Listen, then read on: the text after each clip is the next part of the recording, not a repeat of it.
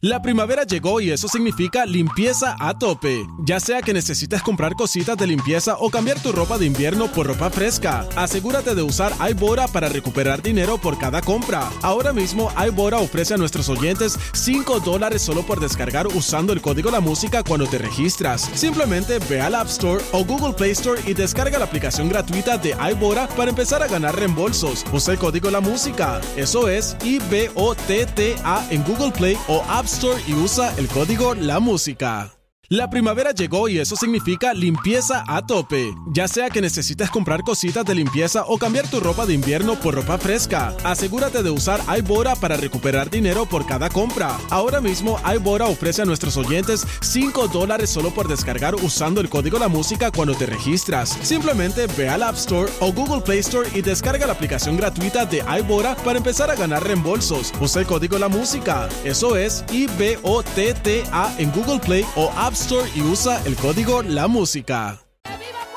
WZMTFM 93.3 Ponce, WIOB 97.5 Mayagüez y en la aplicación La Música para el resto del mundo. Z93, rumbo al Día Nacional de la Salsa, el domingo 19 de marzo en el Estadio Irán Beaton. Llegó nuestro día.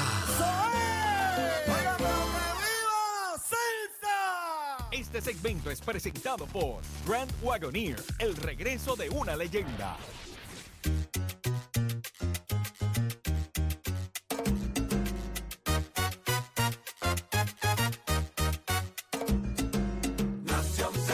de elemento, aparte del tema del impuesto Ya al sol y otros puntos muy importantes. compra de Análisis de tus mañanas de lo que ocurre en y fuera de Puerto Rico comienza aquí en Nación Z.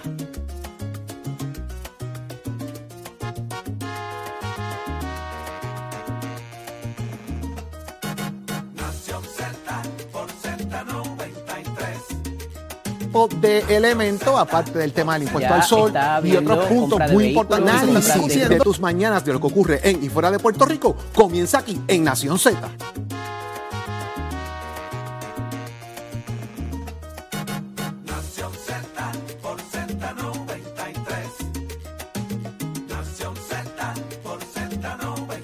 de elemento, aparte del tema del impuesto Ya al sol y otros puntos muy importantes. de- Análisis de tus mañanas de lo que ocurre Buenos en y fuera de Puerto Rico arranca Nación Z por Z93, 93.7 en San Juan, 93.3 en Ponce y 97.5 en Mayagüez. Todo Puerto Rico cubierto del mejor análisis, la buena información. Saudi Rivera es quien te habla. Junto a Jorge Suárez, Eddie López, Achero, Nicoli Pacheco. Y allá está Melvin, allá está Raúl. Eh, Saudi ¿está Rivera, usted? me, me suena ese nombre. ¿Te suena? Me suena ese nombre, ¿verdad? Hablando de Saudi. Saudi, Ole. Saudi, Saudi. Ah, tú hablas de la tía, La de tía. tía Saudi, que está a punto de irse a la mar España, más tío. allá que acá. estoy, más, estoy más allá que acá, es verdad. Llegó con verdad. queso manchego en la mano. que, que yo no sé, con los chorizos y la putifarra. Ya, ya tiene el tinto de verano ahí. ¿Qué qué? Qué rico. Buenos días, Jorge. Buenos días, Eddie. Buenos días, buenos días. Buenos días, Saudi. Buenos días, Eddie. Todo el equipo de Nación Z y Puerto Rico entero que ya se conectó con nosotros a las 6 y 58, a las 6, a las 5 y 58 de la mañana. Desde los estudios Ismael Rivera de Z93 para llevarles a ustedes análisis de primera.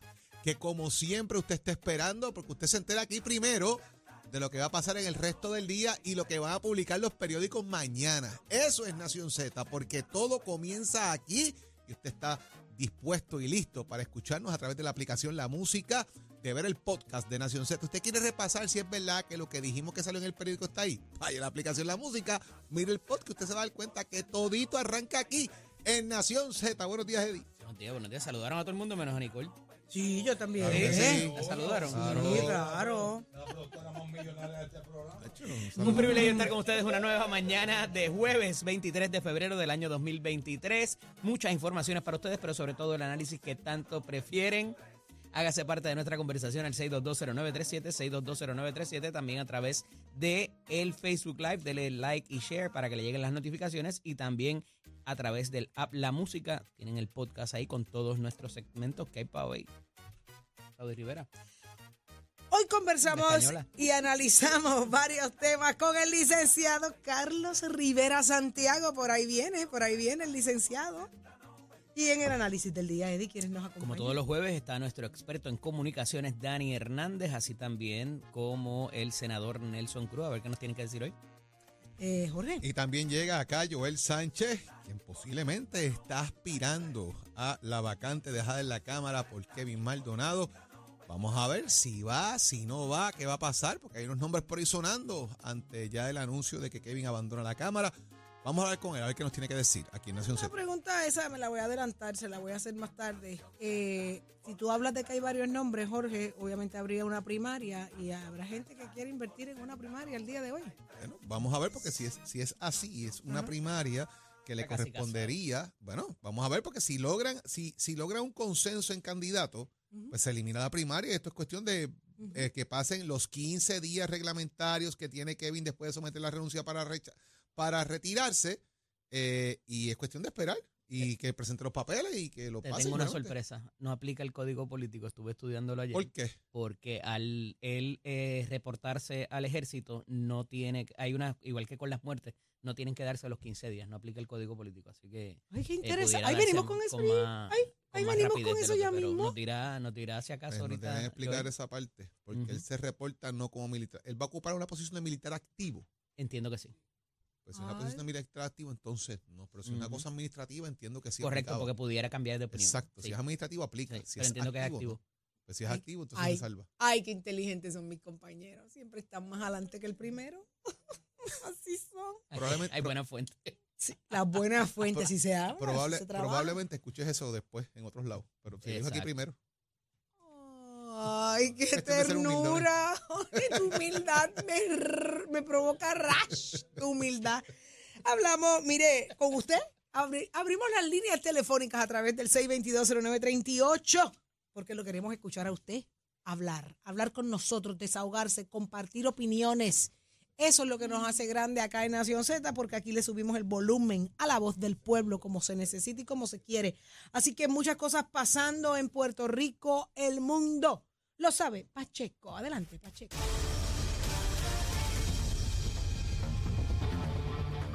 Buenos días, Puerto Rico. Buenos días, Saudi, Jorge, Eddie, Achero, Nicole, Raúl, Melvin. ¿Se me quedó alguien? Eddie. Buenos días, Puerto Rico. Soy Manuel Pacheco Rivera informando para Nación Z. En los titulares, a poco más de un año y medio de las primarias y las elecciones generales de 2024, la Comisión Estatal de Elecciones realiza malabares para conseguir el dinero necesario para encaminar los eventos electorales, particularmente las contiendas primaristas locales y presidenciales, las actualizaciones de las máquinas de escrutinio electrónico y de reglamentos.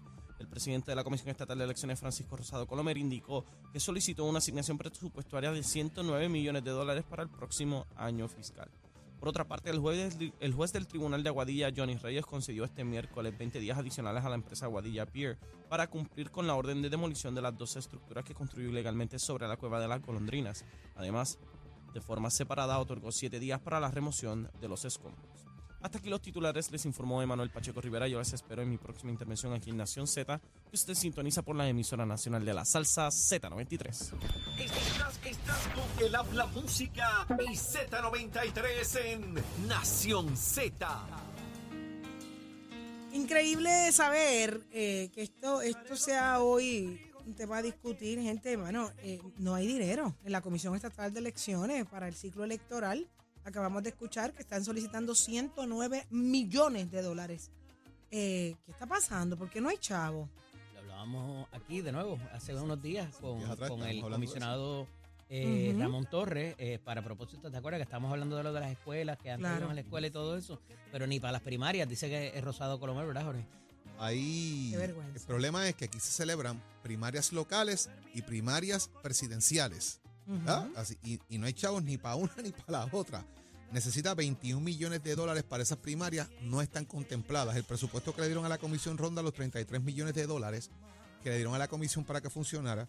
Aquí estamos hablando de que vamos a desglosar esto rápido para que ustedes estén en perspectiva. Aquí hacen falta 2 millones de dólares para imprimir papeletas. Vamos Que a no empezar por ahí existen, que no existen. que no están. Hacen falta 650 mil para transporte. ¿Qué es eso? De todos los camiones que hay que alquilar para que la comisión pueda transportar las papeletas y los materiales electorales, se esos materiales la tinta indeleble, las, las lámparas para leer, los lápices, papeletas, bolígrafos, toda la cosa para los diferentes municipios. Hacen falta de igual manera eh, dineritos, 38 millones de dólares hacen falta para pagar la Dominion System Voting para que pueda calibrar, manejar y programar las más de 6 mil máquinas de escrutinio electrónico que hay en Puerto Rico.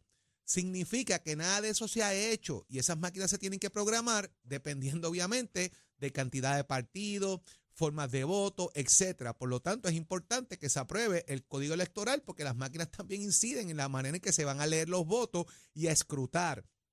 También dentro de eso se ha solicitado eh, un 18 millones de dólares para aumento salarial a empleados de la comisión, eso es más o menos un 35% de aumento. Sin embargo, el, el, el presidente de la Comisión Estatal de Elecciones, Francisco Rosado Colomer, interesantemente logró identificar 3 millones de dólares eliminando contratos dentro de la comisión. También recuerden que se eliminaron juntas de inscripción permanentes en municipios. Esas son rentas de edificios que ya no se pagan de estructura, por lo tanto también es un ahorro para la comisión y los servicios que también estas oficinas brindan de otros elementos, ¿verdad? Como son eh, eh, documentación eh, usual de... Hay menos gente en el país, Jorge, es la realidad también. También, va a haber menos electorados, cada vez votan menos personas. yo pienso que también tiene que ir por ahí la cosa. Y yo creo que por ahí va el tema más o menos. Y sálvese de que lo que era la Junta Examinadora de Anuncios, que estaba también en la Comisión Estatal de Elecciones, pasó a manos del Contralor Electoral y le quita un poco ese peso de trabajo y de dinero a la Comisión Estatal de Elecciones. Así que la Comisión se está enfrentando a unos retos interesantes, pero también depende de la agilidad que tenga la legislatura para aprobar presupuestos, para velar por los propios, que la Junta esté de acuerdo y que acaben con el código electoral, porque independientemente todo esto va a incidir en todo este proceso, si va a haber una coaligación de candidaturas, si no lo va a haber, porque las máquinas tienen que programarla para que puedan identificar todos esos votos. Así que todo esto tiene que ver con eso, Eddie. Fíjate que esto no es, eh, es raro que se esté hablando ahora mismo, porque ya mismo se van a empezar a, llevar a cabo las vistas de presupuestos, los memoriales y todo lo que tiene que ver con eso, para que en junio 30, ¿verdad? A más tardar, se pueda eh, establecer el presupuesto del país. Eh, va a haber que eh, observar si va a pasar como el año pasado, de que no hubo el consenso y entró el, en vigor el presupuesto de la Junta, o si por el contrario se van a poner de acuerdo en términos de eh, la cantidad que se habrá de proponer, si es avalado por la Junta de Supervisión Fiscal y qué eh, efecto vaya a tener eso, no solamente sobre la, sobre la Comisión Estatal de Elecciones, sino también todo lo que eso encumbra en el gasto de los partidos también. Eh, y, y este, este presupuesto y el que viene va a incidir sobre eh, los asuntos electorales. Ahora, ¿por qué? Porque las primarias eh, se van a dar eh, dentro de este presupuesto, que sería hasta el 30 de junio, el 1 de julio del año que viene, ¿no? y a esos efectos, pues hay que empezar a hacer esos contratos, a hacer esas calibraciones que hablaba ahora, y particularmente me parece que resaltar el asunto de lo que han ahorrado por el, por el factor que traigo de que hay menos gente en el país, de que debería ser menos el gasto, eh, eh, también por razón de los, eh, los centros que se han cerrado y todo lo demás, me parece que es un buen comienzo para este tipo de conversación y cuando vaya a sentarse allí el presidente, como los otros secretarios de agencia van, y defender el presupuesto de lo que se necesita, con cuánto puede vivir y, y cuál es lo aspiracional, obviamente. Todo esto pudiera estar sujeto a ese cambio que no lo veo pasando de aquí a junio 30 o para poder llevar a cabo eh, lo que la, la, Comisión Estatal de Elecciones eh, quiere hacer y que la Junta de Supervisión Fiscal también lo apruebe, porque no nos podemos olvidar de que los últimos que mandan son ellos. Mm. Qué horrible se escucha eso. Sí, sí, bueno, pero es la realidad. Qué horrible, qué horrible, qué horrible de se escucha eso. Qué horrible, pero es que es cierto. Esa es la que hay. Oye, hablando un poquito más allá de precisamente, mira, vámonos con Luma, otros que mandan también mucho más que mucha Está complicado. Yo, de verdad que yo no entiendo esa noticia. es, algo, es algo weird. Sí, sí, sí. Si tú tienes dinero y lo puedes utilizar, ¿por qué no hacerlo? Pero vamos a hacerlo, vamos a hablarlo. Eh, Luma está reportando la subutilización de fondos federales para reconstrucción. ¿Qué es esto? Bueno, que Luma tiene eh, asignado, digo Luma no, o sea, el país tiene asignado de fondos federales 144 millones para obras capitales y de reconstrucción y apenas Luma usó 55.8 millones. Significa que son 38% del dinero que tiene asignado. Si usted tiene echado para reconstruir, dele para adelante y úselos. ¿Por qué hacen esto? La verdad que yo no entiendo, pero según reflejan las tablas de los informes, esto es una noticia del periódico El Vocero, por los trabajos de transmisión contaban con 32.4 millones y utilizaron 6.6 millones, Hay que comedidos. mientras que tenían 27 millones Muy para bien. mejoras de subestaciones, pero usaron solamente 5.8 El millones. problema es que si no los usa los pierde. Eso, Exacto. eso es otro punto. Pero Además, tienen la necesidad de, uta- que usarlo. que- pero si, Pues sí, ¿no ven cómo eh, sigue yéndose la luz en el país? Ok, A mí se me va No, no, y todavía. están utilizando unas plantas ahora que son carísimas para operarlas, que están todavía como si estuviéramos de emergencia. O, ¿sabes? Eh, eh, hay, hay o, es que, o es que se les hace difícil bregar Pero- con los pero- protocolos pero federales. Vamos para otro lado. En cuanto al presupuesto global, ellos tienen 136 eh, millones de dólares y sin embargo se sobregiraron el presupuesto por 1.2 millones de pesos. No usa los fondos federales, pero en el gasto administrativo te sobregira. La partida incluye un aumento de 2% en reserva para gastos operacionales. Como parte de esos gastos, 12 millones eh, sobre presupuesto de salarios, estipendios y beneficios a nivel general. Mira qué cosa más interesante. Sí, también dicen, que esto es otro dato sumamente interesante, que en Consorcio expuso, ¿verdad?, en su documento, que ellos limpiaron 321 millas de vegetación en línea de distribución. Y Pero el detalle de los principio. trabajos dice que solamente limpiaron 179 millas. O sea que de alguna manera están dando información incorrecta o mintiendo en el informe. Significa que aquí, hay, solamente hicieron el 6.5% eh, por ciento de las líneas en millas de vegetación en distribución. Así que a mí esta cosa no me cuadra de por qué te sobregiras en la cosa administrativa y en la cosa de reconstrucción que sabe que te están velando, que tienes gente federales en Puerto Rico velando este tema, que te están dando los chavos, tú no los gastas, pues hermano te los van a quitar, Eddie. Por ahí va la cosa, Jorge, porque yo pienso, ellos están intentando, ¿verdad?, maximizar su ganancia. Lo que pasa es que hay un dinero que no lo pueden utilizar para ciertas cosas. Entonces, me parece que se han concentrado en lo administrativo y de dónde yo corto aquí y allá para poder, eh, de nuevo, maximizar mi ganancia versus lo que se me paga. Y como todavía está pendiente el asunto de la reestructuración y cómo va a quedar el grid, o sea, ¿qué, ¿cuál va a ser la fuente de energía que se utilice finalmente? ¿En qué se invierta? Me parece que ellos han tenido mucho cuidado en tocar ese dinero federal, que recuerda que en un momento dado se hablaba de que el Congreso de los Estados Unidos eh, solamente iba a dar el dinero si, si Luma estaba envuelto. Y eso fue eh, súper controversial porque a un ente privado tú no le puedes pasar fondos federales así directamente. Tiene que haber un conducto eh, que en este caso es el remanente, lo que queda de la Autoridad de Energía Eléctrica. Entonces, me parece que ellos han tenido cuidado en incidir para sus gastos, que a veces han sido exagerados, ahora parece que han sido comedidos, eh, en, ese, en esa cantidad de dinero porque saben que hay una jurisdicción adicional de investigación que les pudiera caer encima si es que empiezan a salir todos estos gastos como lo que hemos visto de transporte, de, de, entretenimiento de sus ejecutivos y todo, y todo lo demás. Aunque aquí se está hablando de dinero de recuperación. Me parece que también se ha tardado en identificar hacia dónde se va a trabajar ese dinero de recuperación, si va a ser hidrógeno, si va a ser gas, si va a ser eh, combustible fósil de nuevo, pero más moderno. O sea, y hasta que tanto no se tome, hasta tanto no se tome esa decisión, me parece que ellos tienen las manos atadas también para poder invertir en la tecnología que sea la cual se vaya a utilizar. Así que me parece, es como único lo pudiera explicar, eh, porque, oye, están pidiendo a gritos que finalmente se hagan esos esfuerzos de recuperación. Se ha hablado de que hay unos deadlines ya donde se pudiera perder el dinero que pudiera ser tan cercano como septiembre o agosto de este año. Entonces, eh, eh, ¿verdad? Una cosa no concuerda con la otra y sería un golpe autoinfligido o parecería ser un, go- un golpe au- autoinfligido contra nuevamente contra Luma. Hablando precisamente de Luma ayer, tristemente la noticia que trascendió de esta persona que falleció, un, empleado de Luma, eh, tras recibir esa descarga eléctrica, cayó al vacío. Es muy triste la, la historia. Eh, allá en Barranquitas certificaron su muerte. Eh, me da mucha tristeza leer esto y mucha fortaleza, mucha fortaleza. Ahí está la pericia de los familia. empleados que estaban en la Autoridad de Energía Eléctrica, que conocían muy bien el sistema, conocían muy bien las líneas, y verdad, no quiero, no, no conozco el detalle, pero eso era importante, porque decía, tú te puedes meter ahí, puedes hacerlo de esta manera, tienes que hacerlo por acá, o sea, y si hay gente trabajando en las líneas, lamentablemente, que no tienen la pericia adecuada, que había en un momento dado en la Autoridad de Energía Eléctrica, pues eh, pudiera ser lamentable el que no se haya reconocido esa, esa, ese tipo de Recibió situación. una descarga eh, eléctrica. eh, qué triste, de verdad. Mucha fuerza a su familia. eh, mu- mucha, mucha fuerza. Vamos a otros asuntos porque ya está listo Tato Hernández. ¿Qué está pasando en el mundo del deporte? Cuéntanos. Tato. Buenos días. Vamos arriba, vamos arriba, vamos arriba, señoras y señores. Tato Hernández en la casa, Nación Z.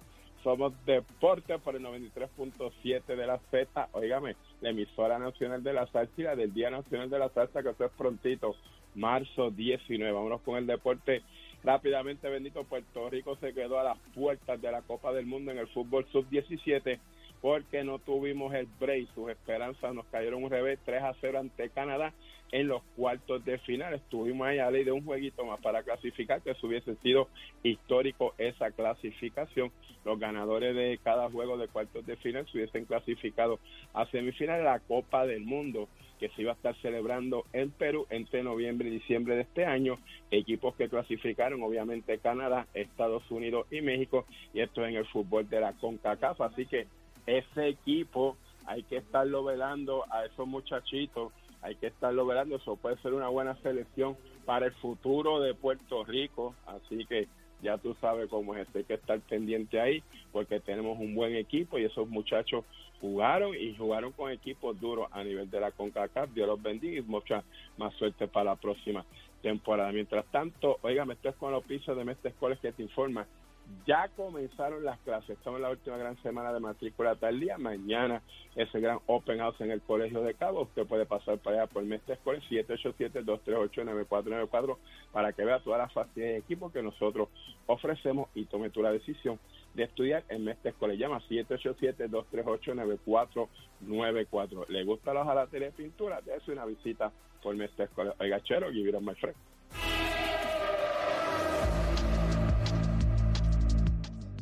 Buenos días, Puerto Rico. Soy Manuel Pacheco Rivera con la información sobre el tránsito. A esta hora de la mañana se mantienen despejadas gran parte de las carreteras a través de toda la isla, pero ya están congestionadas algunas de las vías principales de la zona metropolitana, como la autopista José de Diego entre Vega Baja y Dorado.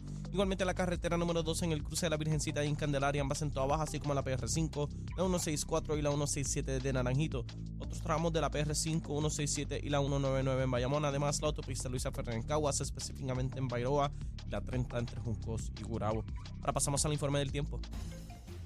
El Servicio Nacional de Meteorología pronostica para hoy una continuación del patrón de nubosidad que prevaleció en horas de la noche, con aguaceros pasajeros afectando sectores del norte y del este. En la tarde son posibles aguaceros breves en el suroeste de la isla.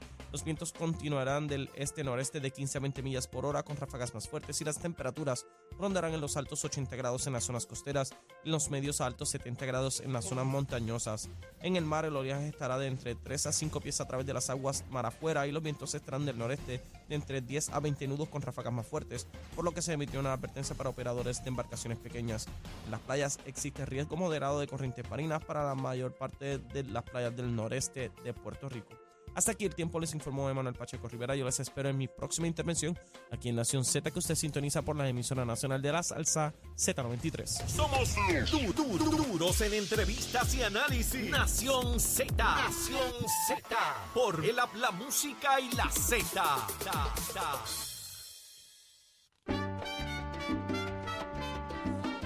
Estamos de regreso en Nación Z y ya está con nosotros Víctor García del Colegio de Trabajadores Sociales. Muy buenos días, Víctor.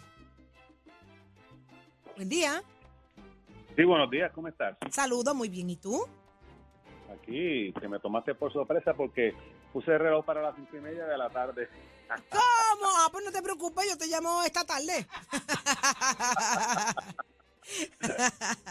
Víctor, buenos días, despierta. Aquí estás en Nación Z por, por, por Z93 y vamos a hablar de inmediato la violencia en Puerto Rico en el contexto a los incidentes durante esta semana. El fin de semana fue intenso, lo que hemos visto durante la semana, acabo de ver unos vídeos de unos- unas niñas peleando en la escuela y no suficiente eso, se, se sacan la- la- la- las pelucas, las madres también en el mismo plantel. Eh, ¿Qué está pasando? ¿Está en el agua? Eh, ¿Hay ansiedad? Todo el mundo recurre a que hay problemas en la salud mental. Bueno, fíjate, la salud mental siempre ha sido como, como una horquetilla donde, donde se encajan todas las violencias, pero yo creo que la violencia en este país tiene unas raíces bien profundas en asuntos que la gente no le gusta discutir. Mucha ¿Verdad? poca vergüenza, ¿verdad? Pienso Mucha yo. poca ver- Yo creo que hay una cuestión de que, de que la violencia se ha tornado cotidiana. Tú sabes que la gente se ha acostumbrado con la violencia y la violencia es como si fuese una forma de, de la gente relacionarse, como lo ha sido de otras formas en otras ocasiones. Pero yo, así como sociólogo y trabajador social, yo mirando, yo, yo lo que veo es un fracaso de las políticas públicas del país en, term- de- en términos de cómo lidiar con asuntos como, por, por ejemplo, las drogas. ¿sabes? La- toda la política de drogas ha sido un fracaso. Mano dura contra el crimen, guerra contra las drogas, y mientras esto pasa, Puerto Rico continúa siendo el centro de distribución de drogas del Caribe, y eso ha impactado la comunidad. Entonces, eh, eh, eh, es una policía que, que no, no funciona. Los sistemas de, de- de salud, de servicios sociales, están colapsando, tú sabes. Entonces, el país está en una situación de un caos y la gente entiende que, que no hay, eh, es una forma, un, eh, vuelvo a ¿Será, insistir, será ahí la, la tolerancia, la poca tolerancia? Estas serán las cosas que provocan eh, el que fal- falte eso, ¿no? Claro, entonces la noción de que hay una, una cierta impunidad, que la gente hace lo que le da la gana y sigue andando, ¿tú entiendes? Y en esta noción de que yo hago lo que yo quiero, no importa. Mira tú cómo la gente viola las leyes, mira tú cómo las propios, aquí la gente este, es corrupta, hace lo que hace y entonces le dan, le dan dos años de cárcel, se robó billones de pesos y no importa. Entonces hay gente que tal vez cuestiona, yo voy a hacer lo que voy a hacer porque con uno o dos años de cárcel y después yo quedo millonario, ¿tú Ujú. entiendes? Ujú. Y entonces, y eso, si eso sucede al nivel superior, ¿qué tú esperas entonces al nivel de la base? Porque la gente sabe, pues están impunes y yo te meto una bofetada a ti, a mí no me va a pasar nada, ¿verdad? Este, y, así las cosas. Entonces, eh, eh, estos nuevos medios de comunicación como que provocan que esto sea así también. Es como si fuese, estaba leyendo yo el otro día que decía, es como en la caverna de Sócrates, tú miras las cosas y las cosas parecen, lo, parecen ser alguna cosa, pero no son nada. Es como es una historia de sí, acabar que no tienen sentido. Entonces, cuando tú llegas a este nivel, ¿qué es lo que tú esperas? Porque la gente se mira, te, te, te cae mal, pues te va a dar una bofeta, si no te mato. Entonces, matar a una persona no cuesta. Eh, tu- El valor tuyo como humano es muy barato, ¿tú entiendes? Te dan Sí. 300 pesos para que te limpien. Y como decía un amigo mío, estoy pasando de un lado a otro y pasa un tipo con un, saca una, una- un revólver y mata al otro que está en el otro carro y sigue andando como si nada.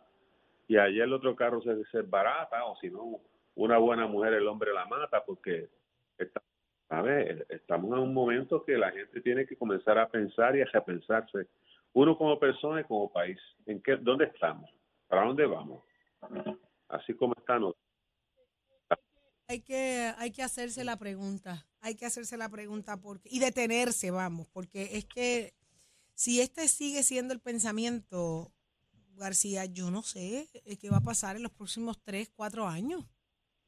No, no, no, la situación se está tornando este, insustentable. Así es que yo creo que hay que repensarse como país, repensarse como persona.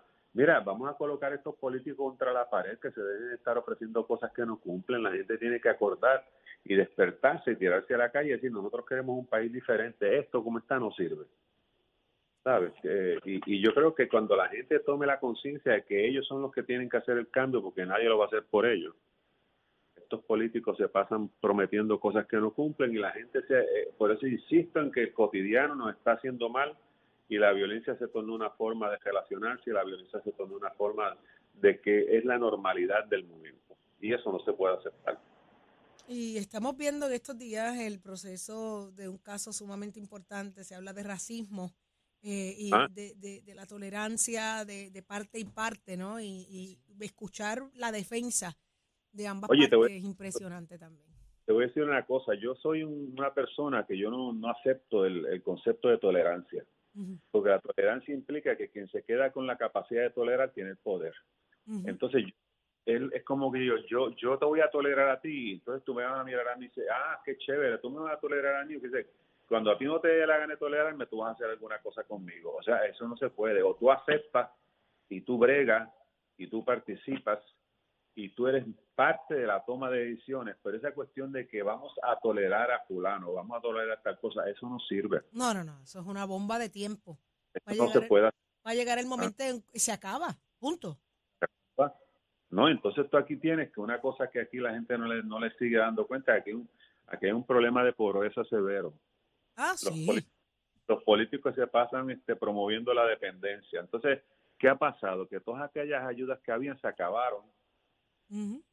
La- se acabó la bonanza de las ayudas prestadas y volvimos otra vez a un nivel de desigualdad altísimo, a un nivel de pobreza insustentable. Y entonces estamos con una, una situación de crisis. Y, y, y lo que pasa es que la complejidad de esta, de esta sociedad está- es tan grande que el- el- tú sabes, uno siempre pensó que la que cuando llegase la, la situación de que todas la- las cuestiones este, tecnológicas llegasen, la vida se iba a poner más tranquila, más Así no nos vendieron los Jetsons. Ajá, entonces ha sido lo contrario.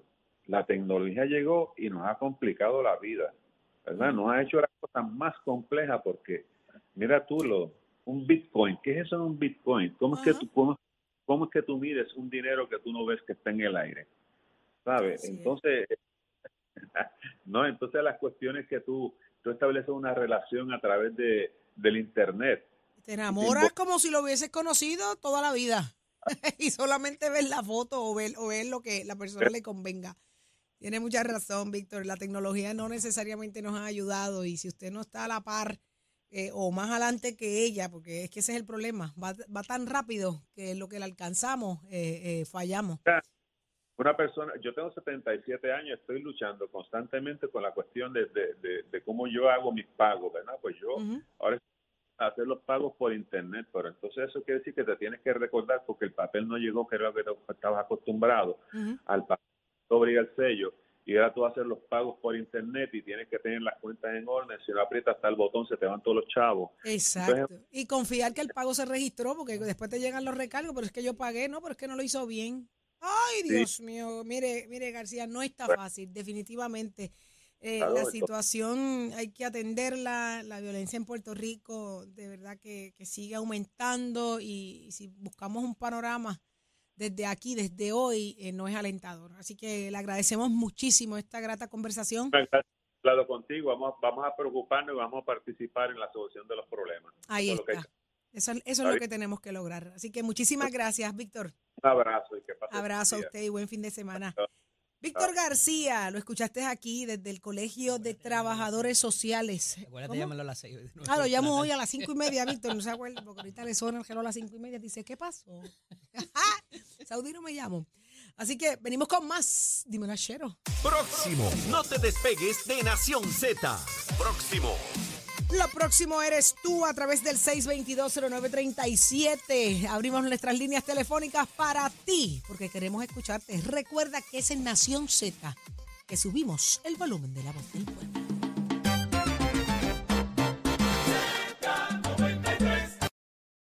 La primavera llegó y eso significa limpieza a tope. Ya sea que necesites comprar cositas de limpieza o cambiar tu ropa de invierno por ropa fresca, asegúrate de usar iBora para recuperar dinero por cada compra. Ahora mismo iBora ofrece a nuestros oyentes 5 dólares solo por descargar usando el código La Música cuando te registras. Simplemente ve al App Store o Google Play Store y descarga la aplicación gratuita de iBora para empezar a ganar reembolsos. Usa el código La Música. Eso es I-B-O-T-T-A en Google Play o App Y usa el código La Música.